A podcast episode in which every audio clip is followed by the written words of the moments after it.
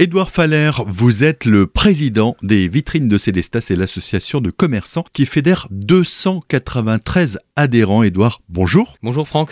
Aujourd'hui, vous estimez, vous, que la ville a lâché? L'ensemble des commerçants Alors, les élus, oui, parce qu'on était très déçus quand on a appris le montant de la subvention annuelle qui nous a été allouée par le conseil municipal. Il faut savoir qu'on avait demandé une subvention de 35 000 euros début d'année. On apprend finalement que fin d'année, on obtient 10 000. Alors, euh, 10 000 sur quasiment 200 000 euros de dépenses, ça représente 5%, c'est vraiment pas grand-chose pour euh, tenir toutes nos animations. Plus de patinoires, du coup, plus de petits trains aussi, c'est un coup dur, et pour les commerçants et pour la ville. Oui, le petit train, alors c'était peut-être pas parfait, hein, euh, mais il y a quand même 10 000 personnes qui l'ont emprunté, des familles.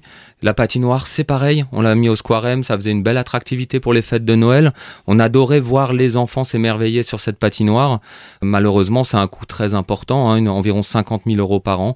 Et cette année, avec cette réduction de subvention, on a dû annuler la patinoire de décembre. Ce qui vous est reproché euh, par les élus, c'est de ne pas Je ne suis pas d'accord. L'anticipation, on l'a fait six mois avant. Tous les dossiers sont déposés. On fait ça maintenant depuis trois ans. Les animations sont récurrentes et de chaque année, on, on, on les remet en place. Donc, tout est fait de notre part. Après, il y a aussi un point de divergence euh, qui porte sur la valorisation des aides indirectes. Vous estimez que d'une part, il y a cette diminution de la subvention qui est plus que diminuée par deux, et d'autre part, on vous affiche une aide indirecte de plus de 30 000 euros, notamment quand on parle de la patinoire. Et vous, de votre côté, vous avez du mal à comprendre ces montants. C'est exactement ça, Franck. Euh, on nous estime la, la location, hein, on va dire, de la place du Square M à 32 000 euros, la mise en place de chalets pour 7500 euros, évidemment. Euh, c'est les chalets qu'on a loués et donc personne nous les a mis en place. Donc il y a vraiment à revoir au niveau de, de ces chiffres parce qu'ils ne sont pas justes. Hein. C'est une situation qui est plutôt euh, complexe. Euh, pour vous, ce différent, il est, il est parti entre le monde économique et la ville de Célestat. Il est parti de quoi? Il est parti du tarif des stationnements sur lesquels vous n'étiez pas d'accord? C'est ça, je pense qu'au départ, c'est une incompréhension. On a un peu subi, nous les commerçants, comme les Célestadiens, ben, un changement du mode de stationnement. On n'a pas été consulté euh, avant, on aurait bien aimé parce qu'on est acteur économique et notamment au centre-ville. Et finalement, on s'est retrouvé avec un nouveau mode de stationnement. J'ai rencontré monsieur le maire deux fois pour euh, essayer d'évoluer sur ce sujet. On a eu une pétition qui a été faite, signée par plus de 400 personnes.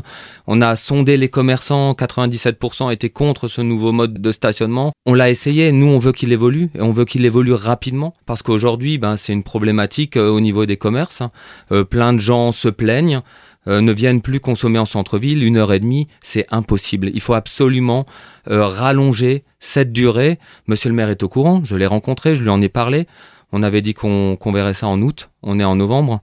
Euh, moi, je suis inquiet. Aujourd'hui, il y a aussi pour vous, euh, semble-t-il, un manque de reconnaissance locale de cette association de commerçants qui euh, a tout de même décroché quelques prix nationaux. C'est vrai, Franck, on a eu le bonheur et la chance de décrocher un prix national comme étant la meilleure association de France au niveau des commerces. Donc c'est un vrai plaisir. Bon, ben, à Célestat, on n'a pas eu un mot de remerciement sur tout ce travail qui est fait par des bénévoles, par des gens qui donnent du temps, tout ça pour ranimer la ville et on est déçus. On est déçus. Je parle même pas de l'article DDN où les derniers mots sont carrément presque agressifs en contre moi, alors que je donne beaucoup de temps pour faire vivre cette association, au détriment parfois de ma famille et de mes entreprises. Il vous est reproché justement de donner beaucoup de temps personnellement pour cette association, mais de ne pas forcément être suffisamment collectif. Oui, alors c'est assez bizarre parce que l'association, elle a jamais été aussi importante depuis qu'elle existe à Célestat.